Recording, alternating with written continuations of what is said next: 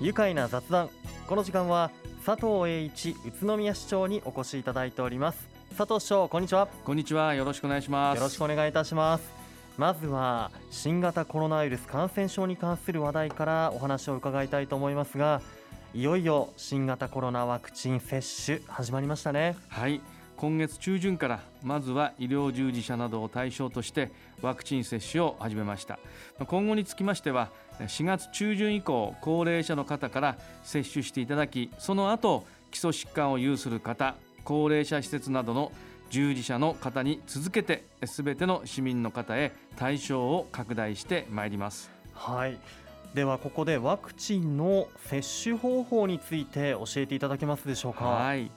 今後対象となる方へ順次接種券券をお送りいたします、はい、インターネットか電話でのお申し込みになりますが申し込み時には接種券に記載されている予約番号が必要となりますので接種券は大切に保管をしていただきますようお願いいたします、はい、またワクチン接種は3週間の間隔を空けてお一人2回2回接種していただきます。なお施設に入居している方や入院患者在宅医療を受けている方はかかりつけ医や施設管理者に接種の可否や接種場所などをよくご相談の上お申し込みいただきますようお願いいたします。はい。ワクチン接種について費用はかからないのですよね。はい。ワクチンは無料で接種することができます。無料です、はい、もしワクチン接種に予約金などの費用がかかるといった電話があった場合金銭や個人情報を騙し取ろうとする電話の可能性がありますので、うん、くれぐれもご注意ください。無料で受けられますから、うん、はい、はい、ね、不安な心につけ込もうとする電話には常に注意しなければなりませんね、ね。はい、少しでも不安に感じることがあったら消費生活センターに電話をかけましょう。え番号は028-616-1547へご相談ください。えなおワクチン接種について詳しい情報は今後宇都宮市のホームページなどで随時お知らせしていくということですのでラジオをお聞きの皆様もご確認いただきたいと思います。またワクチン接種の手続きなどに関する相談窓口として専用のコールセンターも設置されています。電話番号は0570-00-1448へもご相談いただきたいと思います。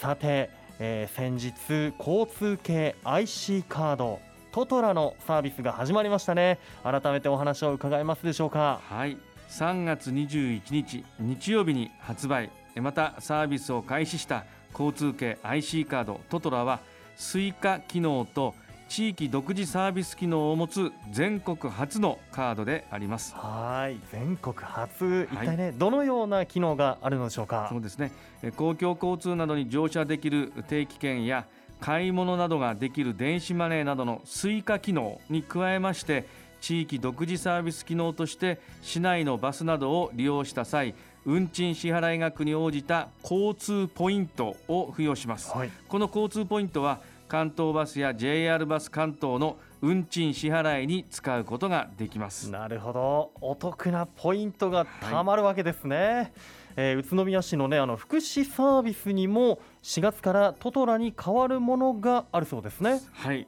本市では高齢者の皆様の外出を支援し健康づくりに役立てていただくための高齢者専用バス乗車券の交付や精神障害者の方が通院などのための外出に公共交通機関を利用する場合にその料金の一部を助成する精神障害者交通費助成事業を実施しています。来月4月からこれらの福祉サービスにつきましては totra に移行して引き続き事業を実施いたします。はいなるほど。 Suica 機能があり市内のバスも乗車できるということは例えば自宅からバスに乗って駅まで行って駅で買い物をしてまた電車に乗る、えー、この一連の支払いがトトラ1枚でできるようになるんですね。すねはい、とても便利ですし交通ポイントもたまるというのであればお得感もありますね。はいその他上限運賃制度など利用者の運賃負担が軽減されるサービスも検討しています、はい、えー、片道乗ってもあのある程度の金額で収まってしまうということで、うん、利用しやすさ、これが増してまいります、はい、また IC カードは非接触で決済ができますので感染症対策にもつながってまいります、うん、まあ、今後も市民の皆様の利便性を向上し安全安心にサービスを利用していただけるよう順次サービスの拡大を図りながら便利で快適に移動できる環境づくりに取り組んでまいります。LRT も使えるようになります。はい、はい。ねもう誰もが快適に生活できるようになる1枚のカードトトラとても魅力的ですよね。まずは日常で公共交通でこう利用したいと思います、はい、今 LRT でも使えるというお話ありましたが、えー、さて今日はですね宇都宮市の未来の公共交通 LRT について皆さんから質問をいただいていますのでご紹介します。はいよろしくお願いします。こんな質問です。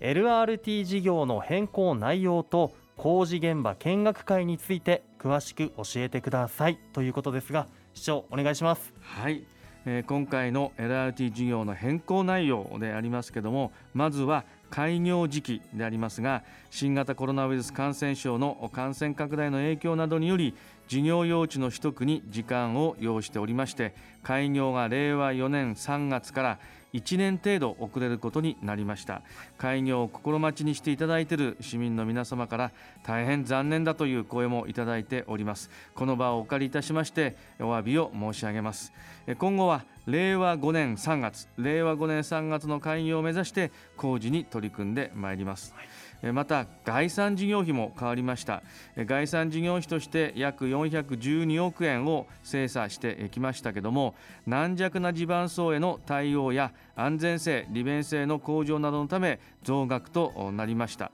一方で減ったものもあります、レール等の構造の使用見直しこれを行いまして約27億円減額となりました、結果といたしまして約191億円の増加となってトータルで約603億円となる見込みとなります、はい、まあ、一般的には公共工事では建設予定地に農地や民家などの建物等があった場合にはやはりいろんな調査ができないんですね。人の土地ですから、はい、まあ、そこで予定地の近くで地質の調査を行って、まあ、建設地の地質というのを想定いたします、うん、まあ、今回も、えー、地盤改良等の費用がそこの時点で分かったわけでありますけども、えー、さらに土地が実際に取得ができて、改めて建設地の真下建設地の真下を調査を行いました、うん、えー、行ったところ、えー、その結果さらに軟弱地盤層が厚いことが判明したため安全安心に LRT をご利用いただけるようさらに対策を講じるということになりました。 것이다. まあ、そういうことで、えー、増額となったわけで、えー、あります、まあ、その他に豪雨対策とか自然災害に対するものも、まあ、含まれております、まあ、今回、えー、そのような増額となりましたけども市の財政に影響があるんじゃないか、うん、ご心配されている方もいるかと思いますが、はい、これは20年間で返済を計画をしております。1年あたりに換算すると1年あたりの費用は約13億円。これは宇都宮市の予算規模1年間で約2000億円となりますのでそれに比較すると約0.7%、ね、0.7%に値しますので、はい、えー、市の財政上、えー、しっかりと対応できます。安心をしていただきたいと思いますし増税などがあるんじゃないか税金高くなるんじゃないかというお声も聞きましたけども、はい、そんなことは全くありませんので、えー、ぜひ喫緊の課題とか将来の投資、うん、これにも十分に対応できますのでご安心いただきたいと思います。はい、また LRT 建設による効果でありますけども、えー、LRT 沿線における6回以上の高層建築物の建築確認申請件数は平成27年度以降16件。その割合は市全域の30%を超えています。結の森地区ではこの5年間で人口が約1.5倍、児童数は約2倍に増加をいたしました。4月には市として約30年ぶりの新設となる結の森小学校が開校いたします、はい、また JR 宇都宮駅西側の中心市街地に代わって東口前が首位になりまして県内で初めて最高路線化地点が交代をいたしました上昇率13.7%は北関東3県で最大となりました。まあ、町づくりの効果が現れ始めていますので、はい、今後も着実に事業を進めてまいります。また JR 宇都宮駅東口区の整備でありますけれども2022年の町開きに向けまして昨年から全国規模の大会などが開催可能な交流拠点施設のほか高度専門病院また都市型の商業施設、はい。ホテル等の工事を開始いたしまして本年は交流広場の工事にも着手予定となります、はい、えー、宇都宮、まあ、県都の玄関口にふさわしい街区となるよう引き続き着実な地区の整備に、えー、を進めてまいります。はい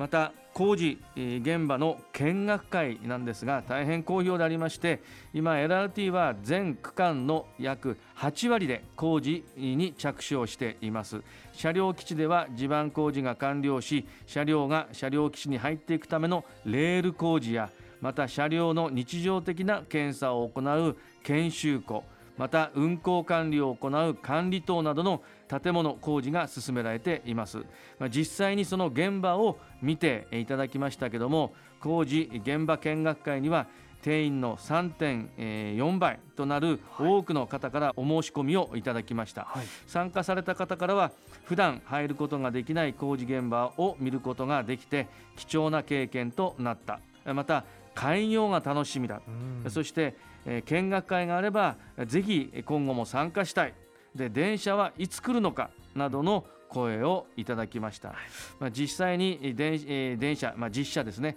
実車は、え夏頃までにはえー、来ると思います。はい、うん、皆さんに見ていただきたいと思いますので、まあ、今後も工事現場の見学に加えまして車両の乗車体験鬼怒川橋梁の渡り初めなど市民の皆様に参加いただける機会を設けまして市民の皆さんと一緒に盛り上げていければと考えています。はい。いや本当ねあの工事現場の見学会とても人気で私の周りにもね何人も行きたいんだっていう方もいらっしゃいますしぜひこの愉快なラジオでもいつか取材させていただきたいなと、はい、ぜひぜひお願いします。思っております。ご案内いたしますので。はい。いやもうね本当ねこう未来の宇都宮市民の皆さんが安心安全に利用できるように整備の方しっかりとよろしくお願いいたします、はい、